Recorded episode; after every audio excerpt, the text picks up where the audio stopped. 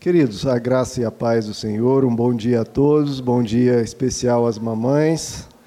E vamos abrir o, o, nossas Bíblias no Evangelho segundo Lucas, Lucas no capítulo de número 2.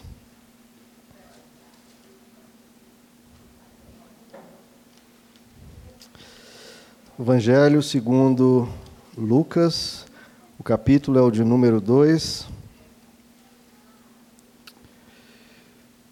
Que por você ter vindo aqui, Deus possa abençoar muito a você, claro, em especial sua mãezinha, onde ela estiver. E toda a sua família, né, queridos? Lucas 2, a partir do verso 40, vamos ver aqui uma cena interessante, né? A única colocada sobre a infância de Jesus, né? Ele aqui aos 12 anos. Lucas 2, verso 40 nos diz: O menino crescia e se fortalecia enchendo-se de sabedoria, e a graça de Deus estava sobre ele. Todos os anos, seus pais iam a Jerusalém para a festa da Páscoa. Quando ele completou doze anos de idade, eles subiram à festa conforme o costume. Terminada a festa, voltando seus pais para casa, o menino Jesus ficou em Jerusalém sem que eles percebessem. Pensando que ele estava entre os companheiros de viagem, caminharam o dia todo. Então começaram a procurá-lo entre os seus parentes e conhecidos. Não o encontrando, voltaram a Jerusalém para procurá-lo. Depois de três dias o encontraram no templo, sentado entre os mestres, ouvindo-os e fazendo-lhes perguntas. Todos os que o ouviam ficavam maravilhados com seu entendimento e com as suas respostas. Quando seus pais o viram, ficaram perplexos. Sua mãe lhe disse: Filho, por que você nos fez isto? Seu pai e eu estávamos aflitos à sua procura. Ele perguntou: Por que vocês estavam me procurando? Não sabiam que eu devia estar na casa de meu pai, mas eles não compreenderam o que lhes dizia. Então foi com eles para Nazaré e era-lhes obediente. Sua mãe, porém, guardava todas essas coisas em seu coração. Jesus ia crescendo em sabedoria, estatura e graça diante de Deus e dos homens. Amém, queridos? Vamos orar? Senhor nosso Deus, nos colocamos na tua presença, Senhor. Que o Senhor possa falar conosco pelo teu espírito, pela tua palavra, abençoando as nossas famílias, abençoando nossas mães, abençoando todos nós. Nós precisamos de Ti, Senhor. Que a Tua palavra venha nos transformar e nos abençoar. É o que te pedimos em nome de Jesus. Amém. Podeis assentar, queridos?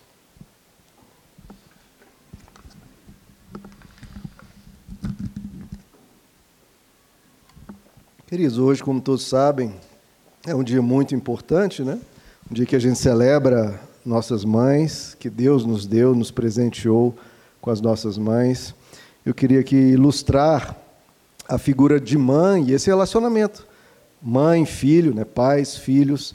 Nesse acontecimento aqui, que foi um acontecimento bem, bem complicado, né? principalmente para os pais. Né? É cada perrengue que a mãe passa, que não é brincadeira. Né?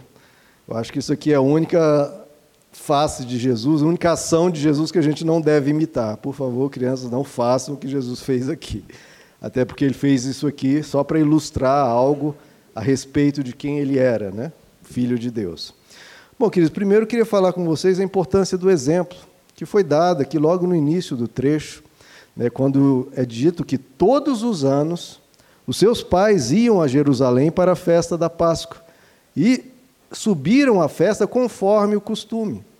Aqui, claro, não é que eles iam à igreja uma vez por ano que havia uma festa especial na capital, em Jerusalém. Eles moravam em Nazaré. Então eles se deslocaram uma distância, não sei aqui ao certo, talvez 200 quilômetros, cento e poucos quilômetros, a pé, para uma festa que era uma festa anual, que é a festa da Páscoa, em Jerusalém, na capital, no templo. Então eles que provavelmente tinham o costume de ir à sinagoga sempre, lá em Nazaré, eles iam uma vez por ano, conforme o costume, à festa da Páscoa. Então veja primeiro o exemplo, né, queridos, que os pais deixam para os filhos. E é muito importante que nós, pais, sejamos bons exemplos. Nós sempre seremos, isso não é uma escolha, isso não é opcional, isso não é algo que talvez ocorra, talvez não, isso sempre acontece. nós, pais, seremos exemplo para os nossos filhos. Quer queiramos, quer não, nós somos exemplos. Ponto. Porque eles olham para nós e nós somos a referência deles. Nos primeiros anos das suas vidas, onde estão, está sendo formado o jeito de pensar, o jeito de viver, o jeito de se comunicar, o jeito de se relacionar, com quem eles passam a maior parte do tempo? Em quem eles se inspiram? Para quem eles olham como referencial? Para nós, pais. Nós, pais, somos exemplos. Queiramos ou não, exemplos bons, exemplos ruins, nós somos exemplos. Então, a primeira coisa que a gente siga aqui, o exemplo dos pais de Jesus, de levá-lo a ouvir a palavra de Deus, a aprender os ensinos, os mandamentos, possa aprender a importância de cultivar o nosso caráter, cultivar a nossa vida espiritual. Então, pais, venham, pais, tragam seus filhos. Eu lembro uma historinha até, historinha não, né? Um, um argumento que minha mãe colocava, e eu passei, passei isso para os meus filhos, você vê. Algo que minha mãe me disse há 30 anos atrás, agora eu repasso para os meus filhos. Minha mãe dizia: nós temos sete dias na semana, 24 horas, sete vezes na semana, e o que, que nos custa separar, no mínimo, uma hora para Deus para vir à igreja? Né? Então, isso minha mãe me ensinou, guardei, 30 anos depois não esqueci e passo para os meus filhos isso. Agora, os, o nosso exemplo principal são as nossas atitudes. Filhos ouvem muito mais do que palavras, os filhos ouvem atitudes. Nós precisamos ser mais vistos do que ouvidos. Um exemplo, né, diz o ditado, fala mais do que mil palavras. Então a criança ela faz o que vê fazerem, porque isso marca a memória da criança. A memória ali da criança está em branco e começa a ser escrita na memória dela o quê? Principalmente o que elas nos veem, nos veem fazer. Isso é tão forte, queridos, que as escrituras dizem, lá no Provérbios capítulo 22, verso 6, ensina a criança no caminho que ela deve andar, e mesmo quando velho, não se esquecerá deles. Acabei de dar um exemplo, 30 anos depois eu lembro do que minha mãe me ensinou. A gente precisa ensinar as crianças para que, ao longo de toda a vida, ela possa colocar em prática aquilo que aprendeu. Tem essa frase que eu, eu, eu fiquei meio confuso com essa frase, e até fui pesquisar na internet. Interessante que a frase tem dois tipos da mesma frase, eu não entendi muito bem qual seria melhor. Né? Aquela, pais são espelhos para os filhos. Só que existe a versão também, filhos são espelhos dos pais. Então eu fiquei meio confuso. Qual que é qual, né? Pai é espelho para o filho. Você vai achar muitos sites citando pais são espelhos dos filhos e muitos sites falando filhos são espelhos dos pais. Não sei qual seria a melhor frase, mas eu, particularmente, pelo que eu pude entender, eu achei melhor filhos são espelhos dos pais. Por que filho é o espelho do pai? O que é um espelho? Né? Tem um espelho aqui, você mexe o braço, o espelho mexe o braço. Tudo que você faz na frente do espelho, o espelho repete. E é isso que eu vejo as crianças fazer. Quando a criança faz algo, ela está muitas vezes repetindo, talvez não tudo, claro, mas em boa parte a criança está repetindo o que viu os pais fazerem. Ou seja, quando você vê seu filho fazendo, se examine, porque ele está fazendo algo que provavelmente aprendeu com você. Ele é um espelho, ele está refletindo você, exibindo você para você mesmo.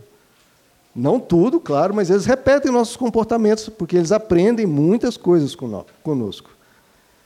E se isso é verdade, e é óbvio que é, somos exemplos dos nossos filhos, tem maior motivação do que essa, queridos, para melhorarmos, sabendo que aquilo que você colocar em prática, o seu filho vai ver, vai aprender e vai repetir. Tem coisa ma maior motivação do que essa para você crescer, para você amadurecer, você melhorar, você se tornar uma pessoa melhor em todos os sentidos. Eu tive uma, uma amiga de colégio, de infância, depois eu fiquei sabendo, né, cada um mudou para uma cidade, fui fazer faculdade, foi para o outro lado, e fiquei sabendo que ela estava viciada em cocaína, que é um vício terrível, né? é uma dependência química. Para a pessoa deixar a cocaína é uma coisa muito difícil, por isso, muito importante jamais começar, né? porque depois que começa fica muito difícil.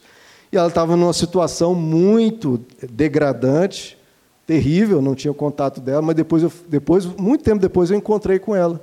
E eu, nossa, eu vi ela, fico, meu Deus, eu fiquei sabendo que você estava nessa situação terrível, como é que você estava? Não, olha, eu estava totalmente escravizada pela droga. Eu só me libertei porque eu pensei nos meus filhos. Então a gente tem que pensar nos nossos filhos, queridos, para nós nos libertarmos de coisas ruins e sermos bons exemplos para ele, para eles. E sermos exemplos positivos, né? porque tem o exemplo negativo. E como eu falei, mais importante é o exemplo do que as palavras, porque se a gente diz uma coisa e faz outra, muitas vezes cria até uma rebeldia na criança, porque ninguém aceita isso. Ninguém aceita receber ordens se a própria pessoa que diz essas ordens não respeita essas ordens. A gente vê o caso lá na Inglaterra do Boris Johnson, que o parlamento britânico com Boris Johnson, fez a determinação de fechar tudo na Inglaterra, não podia festa, não podia encontros, não podia nada, comércio fechado, tudo fechado, lá no início da pandemia. Que, que acabaram descobrindo? Boris Johnson indo em festas lá no palácio, festas para todo lado, todo mundo sem máscara, todo mundo ali no lugar fechado e todo mundo. Aquilo foi de uma hipocrisia terrível e até hoje a carreira dele está manchada e talvez ele, nas eleições que vai ter agora, ele vai sofrer as consequências disso. Isso porque ele quase sofreu, né? Um, quase foi deposto lá. Teve que pedir perdão à nação, mas isso é o tipo de coisa que causa nas pessoas uma repugnância, causa nas pessoas uma birra, uma raiva. Isso é muito perigoso. Perigoso até porque a pessoa, quem vê, começa a relativizar verdades. Se a gente ensina uma verdade e depois não faz, o que, que isso é passado? Ah, que a gente pode relativizar as verdades. Isso é perigoso, muito perigoso. Então, dois passos para quem quer ser bom exemplo, e nós precisamos ser bom exemplo para os nossos filhos. Primeiro, coloque a mão na massa, né, queridos? Faça o que você quer que o seu filho aprenda a fazer. Se a gente, por exemplo, se a gente vai em casa e vai ensinando a ser organizado, a arrumar a cama e tudo, se a gente vai fazendo, os filhos vão se inspirando e começam a fazer também, porque os filhos imitam os pais. Seja como você quer que o seu filho seja. Isso é uma frase, queridos, que se a gente aprendesse, seja o que você quer que os seus filhos sejam. Isso pode mudar a nós e automaticamente, como eu disse, como é uma repetição, é um reflexo, se a gente nos muda, se nós nos mudamos, nós mudamos os nossos filhos. Essa é a melhor forma de mudar os nossos filhos, nos mudando. o segundo passo, cumpra as promessas que você fizer. Você fez uma promessa, cumpra. Se você prometeu um passeio, uma recompensa, faça. Se você prometeu uma reprimenda, também faça. É muito importante eles verem em nós coerência e ver em nós justiça, que não dá para enrolar, não, não dá para dar um jeitinho. Então, mesmo quando você prometer uma reprimenda, faça, porque no coração de pai dói repreender um filho, colocar de castigo, mas isso é essencial para eles aprenderem o que é certo, o que é errado e aprender que na vida as escolhas trazem consequências. É melhor que eles aprendam no conforto e na segurança do lar do que ter que aprender na vida. Meu pai sempre falava isso para mim. Ou você aprende comigo, que vou cuidar de você e vou te proteger, ou você vai aprender na vida onde não há misericórdia. Então, por isso que é importante, para você não perder sua autoridade, não perder o respeito, prometer uma reprimenda, faça, porque ele isso é algo que os filhos precisam aprender e precisam crescer. Bom, e vindo aqui para o perrengue, né, que Jesus colocou os pais. O menino ficou em Jerusalém. Ficou. Ficou perdido lá. E os pais desesperados. Queridos, isso faz parte da vida de pais e filhos. Né? Os filhos muitas vezes se perdem. Aqui no caso de Jesus foi só uma ilustração para mostrar quem ele era e tal. Mas a gente, na nossa vida, a gente sabe que a gente pode ter dificuldade com nossos filhos. Que alguns momentos da vida eles podem ficar perdidos por três dias, por um tempo. Isso é complicado, muito complicado. A gente vê isso acontecendo até com o melhor pai do mundo. Quem foi o melhor pai do mundo? Deus, né?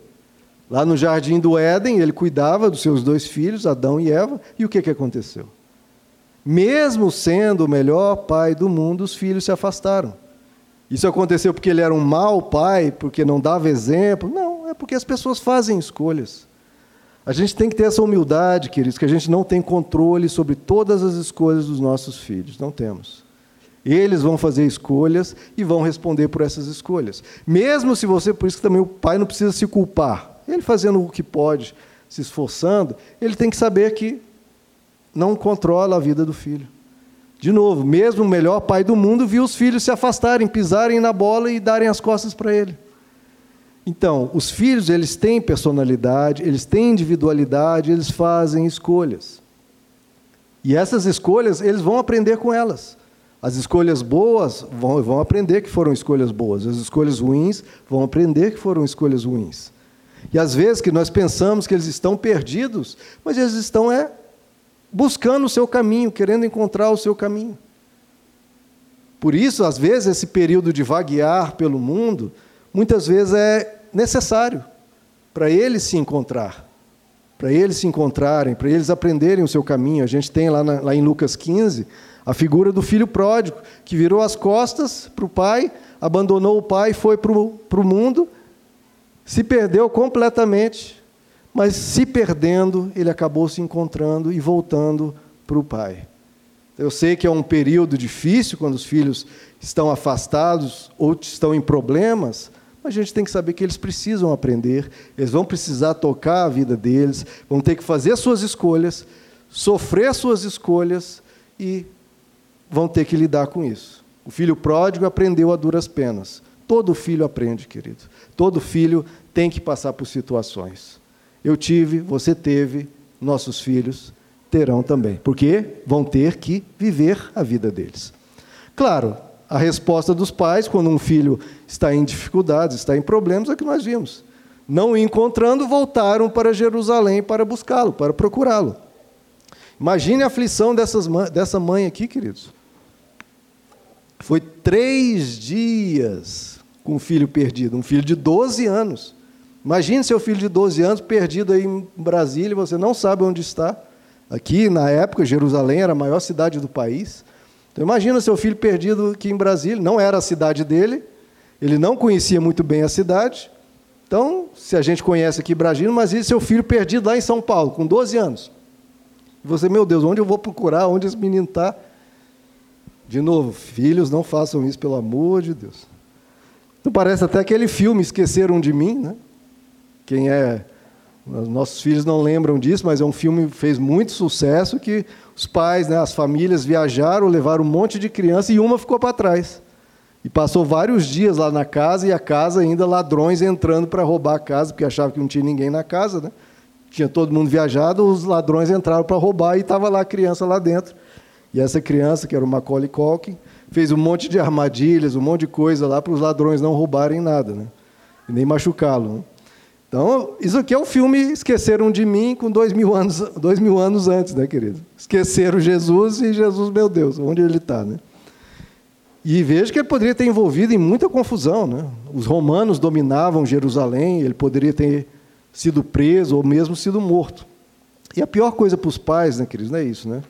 O filho não está em casa, o filho não voltar, não ter notícia do filho, e aquele desespero, aquela agonia meu Deus, onde está meu filho? E quando os filhos estão nessa situação, queridos, de alguma dificuldade, estarem meio perdidos, o papel dos pais é isso, né? Procurar. Procurar ajudar, procurar socorrer, procurar orientar, procurar aconselhar. Mas, de novo, eu repito, no fim das contas, a escolha é da pessoa. Deus orientou Adão e Eva: olha, não vão por esse caminho, mas não pôde trancafiá-los.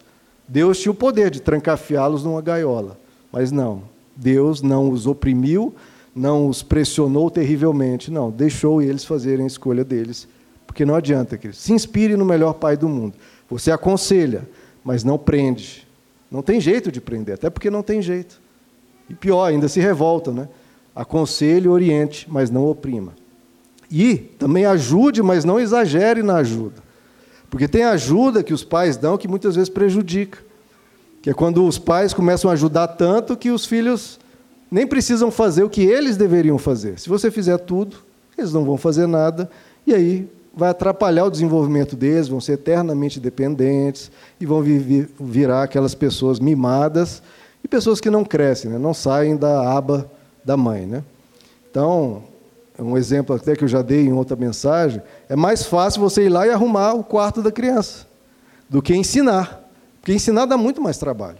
Porque você tem que mostrar, mostrar de novo, ele faz, faz tudo errado a primeira vez, tudo errado a segunda. Lá pela décima vez, você já esgotado, assim, cansado de ter que explicar aquela coisa básica, aquela coisa simples. Lá pela décima vez que ele começa a fazer um pouquinho mais certo.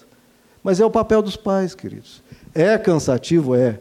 Só que é mais cansativo você, do que você ter que fazer por ele a vida toda. E mais, virar um marmanjo ou uma menina folgada, mimada, que não sabe fazer nada. Não sabe fazer nada, está perdidão na vida. E os pais não vão ficar para sempre, e os pais não têm como fazer tudo pelos filhos o resto da vida. Dá trabalho, dá, mas depois que aprende, lá pela décima vez, vigésima vez, que você lá com a paciência esgotada, explicando aquilo, ele aprende, você se livrou daquilo. Então, muitas vezes, o que é difícil, é pesado, é porque a gente fica levando o fardo do filho nas costas. A gente tem que ensinar. Porque quando você ensina, você passa o conhecimento para frente. Você passa o fardo para frente, em vez de levar o fardo para cima. Ensinar dá trabalho. Não ensinar vai dar mais trabalho e para sempre, né? Então deixa que ele faça, acertando ou errando, porque ele precisa criar sua independência. É importante isso, queridos. Eu, por exemplo, estava errando com isso com a Esther. É, depois da pandemia, na pandemia, né, teve aula online e tudo, aquela coisa, foi ruim, muito ruim para ela, porque a criança estava aprendendo a ler pequenininha e para aula online, você não aprende nada, o professor dá os comandos, a criança fica sem entender o que está acontecendo, aquela confusão. Então, eu fiquei preocupado quando voltou às aulas online de ajudá-la, né, a, por esse período de um ano e meio em aula online, ela estava totalmente atrasada, prejudicada com isso. E aí, quando tinha as tarefas de casa, eu pegava lá o enunciado da, da questão e falava: Ó, oh, Esther, tem que fazer isso, isso e aquilo, faça aí. E ela fazia. Só que toda a questão, toda a tarefa, eu que pegava, entendia o que era para ser feito e passava para ela. Ela nem se perdia aqui no enunciado, porque eu que explicava. O que, que aconteceu? Quando ela chegou nas tarefinhas em sala, ela estava perdida. Porque ela não estava sendo treinada a entender os enunciados. Aí a professora passou o alerta para a gente: olha, ela está tendo dificuldade de entender o que é para ser feito, não é fazer o que era para ser feito. Por quê? Porque eu estava fazendo tudo por ela. E eu comecei agora a dar esse afastamento e falar, ó, oh, Esther, tente entender o que é para fazer, tente você compreender a pergunta, o que é para ser feito. Então, a gente tem que ter cuidado de não fazer demais pelos filhos, porque isso prejudica. Agora ela está entrando no caminho aí, tá? essas, essas coisas a gente vai corrigindo no caminho. Né? Agora, é muito importante a gente não fazer pelo filho o que ele deveria fazer. A gente faz no máximo com ele. Você não faz por ele, você faz com ele. Isso faz toda a diferença. Porque é muito mais importante do que ajudar o filho ou encontrar o filho é ele se encontrar. Mais importante é ele se encontrar. Outro ponto aqui, queridos, nós vemos no verso 48, quando enfim encontram Jesus. O que, que a mãe diz? A mãe chega dando aquele aquele esporro, descendo a lenha em Jesus, falando: Você é um filho malvado, mal criado, sem educação, você é uma vergonha, você. Foi isso que Maria fez quando encontrou Jesus? Não. O que, que ela falou? Está lá no verso 48. Filho, por que você nos fez isso? Eu e seu pai estávamos aflitos à sua procura. Olha a sabedoria, né, queridos? Ela não chegou esbravejando, falando que ele era isso, que ele era aquilo. Não, ela fez uma pergunta: por que, você fez isso? Se a gente aprender isso, né, queridos? Aqui tem, tem três passos aqui que eu vejo: perguntar, ouvir e se aproximar. Primeira coisa, pergunte. Não custa nada você perguntar o porquê que o filho está fazendo aquilo. Pergunte. Por que você falou isso? Por que, que você agiu assim? Pergunte, em vez de já começar esbravejando. Porque não custa nada você perguntar. A pessoa, o filho, pode ter sido impulsivo, impulsivo, agiu assim de supetão. Só de você perguntar, por que, que você fez isso? Ela talvez já acorde assim, é, não tinha motivo para tanto. E já pede desculpa, já está resolvido. Porque ela mesma reconheceu, diante da pergunta, ela mesma se questionou: é, por que, que eu fiz isso? Meu Deus, que bobeira, né? E já pede desculpa. Então não custa nada perguntar e você dá uma chance, uma segunda chance para a pessoa repensar o que fez. É, realmente, por que, que eu fiz isso? Poxa, foi totalmente uma tolice. Então, de você perguntar, você já desmonta a pessoa e faz ela se repensar e não começa aquela, aquela guerra, aquela confusão. Ou então, né, que muitas vezes acontece, o filho explica. Por que, que você fez isso? Ah, mãe ou pai, porque isso, isso e aquilo. E aí você vai perceber que ele tem razão. Se você já tivesse chegado falando que ele era isso, malvado, malcriado, isso, aquilo, não, você dá primeiro a chance dele se explicar. Até no direito tem isso, né, o princípio de a pessoa, antes de tudo, é considerada inocente. Só se realmente for comprovado que ele é culpado. Então, antes você dá o benefício da dúvida de achá-lo inocente e deixa ele se explicar. E se ele se explicar e não tiver razão, talvez ele fez aquilo sem razão, mas porque não, ente não entendeu alguma coisa, não, compreende, não foi ensinado a ele alguma coisa que ainda lhe falta. E quando ele diz isso, ah, mãe, eu fiz por causa disso, disso, daquilo. Aí você, poxa, então ele entendeu alguma explicação errada, não entendeu? E aí você tem a chance de ensinar. Faltava-lhe algum princípio, algum conhecimento, e aí você explica. Ô oh, meu filho, você não pode fazer isso porque isso, isso e aquilo. Ah, mãe, desculpe, eu não sabia. Então dá a chance, mesmo se ele não tiver razão, porque às vezes ele fez aquilo porque não conhece algo. Ou você pergunta e você realmente verifica que o que ele fez foi por malvadeza, por falta de educação, e aí você vai corrigir tendo certeza da, que realmente merece a correção. Você vai corrigir com justiça e com propriedade. Por quê? Porque você perguntou antes. Faça como Maria, pergunte, filho, por que você fez isso?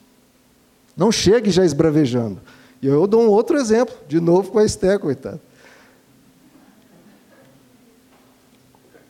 Estávamos almoçando, esse foi recente. Coitada da Esté, eu fiquei depois com a dor no coração. Estava na mesa de almoço, eu estava ali pensando em outra coisa. De repente a Luana fala algo para a Esté, a Esté vira assim com, aquele, com aquela raiva e já fala olhando para a Luana. Você não manda em mim! Eu, o que, que é isso? Gritou assim para a mãe, falou, você não manda em mim. Eu levantei assim, já passei aquela, aquele sabão nela, aquela reprimenda falei assim tão forte com ela que ela já começou a chorar. E a Luana interviu. Eu falei, mas como assim a Luana vai intervir? Eu estou defendendo ela, meu Deus. Como é que a filha grita assim, você não manda em mim? Só que a Luana explicou que estava a Luana sentada aqui e o Petros aqui. A Luana deu uma ordem e o Petros repetiu a ordem. Eu não vi isso, os dois estavam sentados e a Esté olhou para a Luana, só que estava olhando para o Petros, que estava do lado. E a Esté falou para o Petros, você não manda em mim, que está certo. Então ela estava falando com o Petros, não com a mãe. E eu não entendi, já dei aquele sabão nela. Custava eu ter perguntado, Esther, por que, que você falou isso para sua mãe? Ela ia ter dito, não, papai, eu não falei para minha mãe, falei para o Petros que se intrometeu e foi dar uma ordem para mim. E ele não manda em mim. E aí eu tive que recompensar ela depois, fazer um agrado e fiquei com aquela dor no coração. Custava ter feito a pergunta? Não, queridos, não custava. Então isso, às vezes a gente agia assim, de uma vez, pare, dê uma chance da pessoa se explicar. É sempre melhor, porque mesmo se a pessoa estiver 100% errada, ela explicando, primeiro você deu a chance dela pedir perdão ou se defender, enfim, se tiver que corrigir, você vai ter certeza de que realmente estava errado. Então não custa perguntar. Segundo ponto, pergunte. Segundo ponto, ouça. Ouça o que o seu filho tem a dizer. Porque se você o ouvir, ele também vai te ouvir. Agora, se um não ouve o outro, o outro também não sente nenhuma obrigação de ouvir. E os filhos, queridos, muitas vezes, se a gente não dá, não ouve o que eles têm a dizer a respeito de uma situação, a respeito de um conflito, eles vão se sentir incompreendidos, vão se sentir ignorados, vão se sentir sem importância, e isso vai gerar consequências. O que os filhos mais precisam, muitas vezes, é serem ouvidos é você dar atenção a eles, principalmente em coisas relacionadas a sentimentos, a comportamentos. Se você o ouvir, você vai entender o que se passa realmente na cabeça dele, em vez de imaginar ou supor o que passa na cabeça dele. Você vai entender. Entender qual que é a dificuldade, qual que é a questão, e se você o ouvir, aí você vai ajuda, não vai ter efeito algum, porque não está sendo tratado o que realmente está se passando no coração dele. Então ouça. É a frase que Jesus sempre diz, diz: quem tem ouvidos para ouvir, ouça. Ouça, claro, a palavra de Deus, mas ouça também seu filho. Você tem ouvidos para ouvir? Ouça-o. Veja o que ele está dizendo, veja o que ele está sentindo, veja o que está acontecendo. Terceiro passo, pergunte, ouça, se aproxime. Estabeleça uma relação de confiança, de amizade, de amor. Não seja uma relação né, de chefe ranzinza, né, de um tirano com um subordinado. Porque isso não é bom. Se você só brigar, só briga, briga, briga, briga, quando ele vem te procurar com alguma dificuldade, quando ele vem, o filho vem com uma dificuldade, porque ele está com problemas. E se a gente já briga, dá aquela, aquela reprimenda forte, ele vai parar de nos procurar, porque quando procura com dificuldade, recebe de nós só reprimenda, isso né, desmotiva a criança a nos buscar. Pelo contrário, vai começar a fugir de medo, porque quando ele tem uma dificuldade, sabe que os pais, entre aspas, né, são pessoas que vão botar mais peso, mais culpa, eles vão começar a fugir. Então, e vão fugir justamente quando mais precisa. Então, eles têm que sentir em nós um lugar de abrigo, de aconselhamento e de cuidado. Se briga demais, ele vai esconder, principalmente nas questões mais cruciais da vida. Essas questões, se nas coisas pequenas a gente já briga por qualquer coisa, nas questões cruciais aí que não vão nos procurar mesmo. E se não nos procurar, vai buscar quem? Vai buscar ajuda talvez onde não deve. Então, por isso nós temos que estar sempre de braços abertos, sempre receptivos, às vezes aconselhando contrapondo, mas com um jeito, mais com amor, eles se sentindo que são amados, que a gente se importa com eles. Então, queridos, isso é importante. Pergunte sempre, ouça sempre, estabeleça essa relação de proximidade em que eles sempre podem vir. O problema mais, mais grave, mais escuro, mais terrível possível. Porque nesses, nessas na pior coisa que eles possam estar fazendo, é o momento que eles mais precisam de nós. Então não já venha com a posição de julgamento e de crítica, porque quando eles estiverem fazendo algo terrível, que é o momento que mais precisam ser aconselhados, eles não vão até nós. Se estiver fazendo algo gravíssimo, não é o momento que você mais quer ajudar, mais quer tirar ele daquilo? Então eles têm que sentir em nós um, um espaço aberto, sem tanto julgamento, sem tanta crítica ferrenha. Esteja aberto para aconselhar em qualquer situação. Agora, no verso 51, nos diz: Então ele, depois de ouvir de a mãe falar com ele, ele explica, né? Claro, Jesus era a situação era outra. Mas então nos diz que então Jesus foi com eles para Nazaré, para casa, e era-lhes obediente. Olha que coisa linda, né? Jesus, queridos, que era o Rei dos Reis, o Senhor dos Senhores, Deus na terra, foi obediente a seus pais. Se Jesus, que não precisava, foi, estava dando aula para os mestres do templo, se virou muito bem por três dias, sem nenhum problema. Poderia viver sem os seus pais tranquilamente. Se ele foi obediente aos pais, quanto mais nós não devemos ser, nós, todos os filhos. Eu sei que essa palavra hoje, né, obediência, está em, em, meio fora de moda, meio em desuso, né? mas que outra palavra, queridos, a gente vai usar? Enquanto não cunharem uma melhor palavra, é essa mesmo, obediência.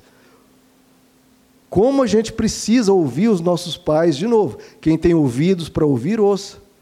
Os pais devem ouvir os filhos, o que eles estão passando, o que eles estão sentindo. Quem tem ouvidos para ouvir, ouça. E os filhos, especialmente, precisam ouvir os pais. Quem tem ouvidos para ouvir, ouça. O papel do filho diante da preocupação, diante do amor, diante da aflição dos pais é o quê? É ouvi-los. Porque os pais têm muito a nos dizer. Os filhos né, sempre vão saber mais de tecnologia, mais de, do que está acontecendo né, na, na, na rodinha deles. Os filhos sabem mais de tecnologia, mas a mãe ó, dá um banho em experiência, em vivência, em sabedoria, em compreensão das coisas, dos relacionamentos. A mãe sabe os perigos da vida. Depois que você se torna pai e mãe, Os que forem mais novos, vocês vão saber como é isso. Aí você vai entender por que, que a sua mãe era tão preocupada. Ela sabe os perigos da vida, sabe os perigos de relacionamentos, sabe o perigo de amizades preocupantes. Tem até aquela coisa, quando a mãe diz, aquilo vira quase uma praga, né? vai acontecer. Por quê? Porque é praga de mãe? Não, é porque ela viu. A mãe né, é quase uma profeta, ela antecede, sabe o que vai acontecer, porque ela viveu. Ela já viu aquilo acontecer, então não quer que aquilo aconteça com os filhos. Quem tem ouvidos para ouvir, ouça. Os filhos, se Jesus foi obediente aos seus pais, quanto mais os filhos, todos nós devemos ser obedientes às nossas mães, ouvi-las. Claro que quando a gente fica mais maior, fica adulto e tudo, é claro que a gente vai ter que ponderar, porque nós já somos responsáveis por nossas vidas. Mas ainda assim a gente ouve, porque tem sabedoria ali, a gente ouve a sabedoria na multidão de conselhos. Tem até aquela música do Legião Urbana, né, Pais e Filhos, que diz isso, né? Você me diz que seus pais não lhe entendem, mas você não entende seus pais. Você culpa seus pais por tudo. Isso é absurdo. São crianças como você. São o que você vai ser quando você crescer. Então é isso, queridos, que a gente ouça os nossos pais, não coloque culpa neles em tudo. E se os filhos têm que obedecer os pais, como Jesus está obedecendo, então isso quer dizer que o que? Recebeu uma ordem dos pais. E os pais precisam dar comandos aos filhos, precisa colocar limites limites para protegê-los e para eles aprender que na vida há limites. Há limites entre, o edu, entre a educação e a falta de educação. Há o limite entre o certo e o errado, entre o bem e o mal, entre a gratidão e a ingratidão. Quem vai ensinar isso, queridos, para os nossos filhos? Somos nós mesmos. A igreja ajuda, a escola ajuda, os familiares ajudam, mas o papel principal, de novo, e que e é exemplo para o filho, somos nós. Se nós formos ingratos, nós vamos passar isso para os nossos filhos. Se nós reclamamos da vida, nós estamos passando isso para os nossos filhos. Se nós relativizamos verdades, os nossos filhos aprendem isso. Então, dê comandos, mostre para ele que há limites, porque a vida impõe limites. É melhor aprender de novo em casa. É melhor aprender em casa. E é importante você dizer não para os seus filhos. A gente está vendo aí uma situação complicada, que adolescentes desabam, não sabem lidar com frustrações. Por quê? Porque só ouvir em casa sim. Sim, sim, meu filho, sim, meu filho, sim, meu filho, sim. Meu... Aí chega na vida, a vida vai aquele montanha de não. E ele mal ouvia não uma vez por ano. Aí chega na vida e a vida é só não. Não, não, não, não, não, não, não, não, não. A vida só está dizendo não para ele. É claro que a pessoa desaba. Só ouvia sim, então é importante os pais, até de uma forma educativa, dizer não de vez em quando. Às vezes eu, eu dou coisinhas para os meus filhos, aí quando eu vejo que eles estão ficando já um pouquinho mais folgados, pedindo tudo, tem, tem dia que, ah, papai, vamos ali em tal lugar? Não. Por quê, papai? Por que não? Hoje não. Por quê? Porque eu vejo que eles já estão tão acostumados com sim que de vez em quando eu tenho que dizer um não. Para quê? Para eles aprenderem que a vida não é só assim. E para quando eles ouvirem o não, eles aprenderem a digerir o não, sem rebeldia, sem desabar, sabendo que hoje foi não, amanhã pode ser sim. Não tem problema nãos. O problema são a gente dizer só não ou dizer só sim. Os extremos, queridos, sempre adoecem. Se você só dizer não, seu filho vai, vai se rebelar. Se você só dizer sim, vai ficar mimado e não vai saber lidar com frustrações. Quando chegar diante da vida e a vida dizer não, pronto, desaba. Então diga não, diga não, diga sim, diga não, diga sim. Dê ordens, dê comandos. E vai testando nele essa obediência, porque é importante ele entender hierarquia, porque no trabalho vai ter hierarquia. É importante ele aprender a receber ordens, porque na vida, no trabalho, onde for, da polícia, ele vai receber ordens, do governo, ele vai receber ordens, ordens de pagar dívidas, e já tem que aprender em casa para lidar com isso de forma natural, de forma tranquila, sem nenhum desespero, sem desabar diante das coisas. E por fim, queridos, e eu já os convido a ficar de pé.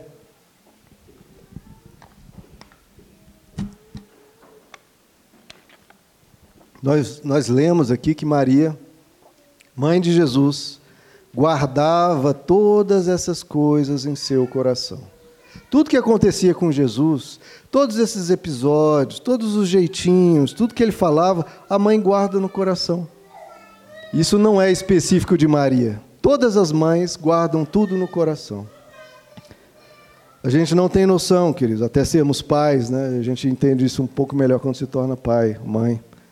O quanto nossas mães nos amam. Elas guardam tudo no coração. Coisas que você não lembra, ela guarda no coração. Coisas que você não deu importância, para ela teve uma importância imensa. A roupinha que você achava bonitinha, para ela era um show de beleza, um, um desfile da mais alta estirpe. As mães guardam tudo no coração. Por quê? Porque elas guardam você no coração. As mães têm um amor por nós que a gente não consegue imaginar. As mães nos amam imensamente. A mãe é tudo, né? Mãe é professora, diz isso, né? Que a mãe é, abarca todas as profissões. Mãe é professora, mãe é enfermeira, mãe é psicóloga, mãe é salva-vidas, mãe é cozinheira, mãe é motorista, mãe é despertador, mãe é banco, banco de dinheiro, né? financeira. Então, queridos, a gente tem que honrar nossas mães porque o que elas guardam no coração somos nós mesmos. Então, muito mais do que flores no Dia das Mães, mas todos os dias dê à sua mãe atenção, dê à sua mãe carinho, converse com ela, honre-a todos os dias. Porque, queridos, a coisa que a sua mãe mais quer de você, isso eu acho tão lindo, a coisa que a sua mãe mais quer de você é que você não sofra. Se tem uma coisa que ela pode pedir para você é que você não sofra. E é por isso que devemos ouvi-las. Porque quando elas nos dizem algo, queridos, o que elas mais querem é que a gente não sofra. Ouça. Isso é inclusive o quinto mandamento, né? Honra teu pai, honra tua mãe, para que se prolongue os seus dias na terra. Por que, que se prolonga? Porque tudo que o pai e a mãe dizem, você deve honrar, deve ouvir, eles estão dizendo para você não sofrer. A preocupação deles é com você, para que você não sofra. Nada os fa faz uma mãe sofrer mais do que o filho sofrendo. Então, ouça sua mãe, para que você, como Jesus, possa crescer em estatura, em sabedoria, em graça, diante dos, de Deus e dos homens. Como isso se dá? Ouvindo nossas mães. Como isso se dá? Honrando nossas mães e dando a ela todo respeito, todo carinho, toda devoção que nós devemos dar. Até Deus teve devoção pela sua mãe terrena. Nós devemos também, queridos. Amém? Vamos orar? Senhor Jesus, obrigado por nossas mães. Algumas já partiram, mas estão conosco, porque por elas terem nos guardado no coração, a gente as guarda no nosso coração também. Obrigado pelas mães que o Senhor nos deu. Elas fizeram o que podiam, dado o que elas tinham. E elas fizeram com muito amor. E tudo o que fazíamos, elas guardavam no coração. Tudo o que diziam era com a melhor das intenções, só querendo uma coisa: que a gente não sofresse. Obrigado, Senhor, porque o Senhor colocou esses anjos da guarda sobre nós. Nossas mães sempre preocupadas, sempre aflitas, passando mal ao pensar nas nossas aflições, às vezes passando a noite sem dormir, preocupada conosco. Preocupado quando estávamos doentes, quando estávamos tristes, quando estávamos com problemas. Havia alguém que era um, exemplo do teu amor por nós aqui na terra, sempre preocupadas, sempre aflitas. Senhor, que a gente não dê tanta preocupação a elas, Senhor que a gente não cause a elas essa dor do amor. Essa dor do amor a gente não cause. Pelo contrário, que a gente as honre, que a gente possa mostrar para elas que a gente aprendeu, que a gente quer ser melhor, que a gente quer honrá-la. Senhor, abençoa nossas mães, abençoa, Senhor, todas elas com muito paz, muita alegria e obrigado porque o Senhor está com elas. Dá a elas, sim, Pai, esse sexto sentido, como se brinca que elas têm, para que elas possam nos alertar. Às vezes elas nos alertam e tomam de nós más respostas,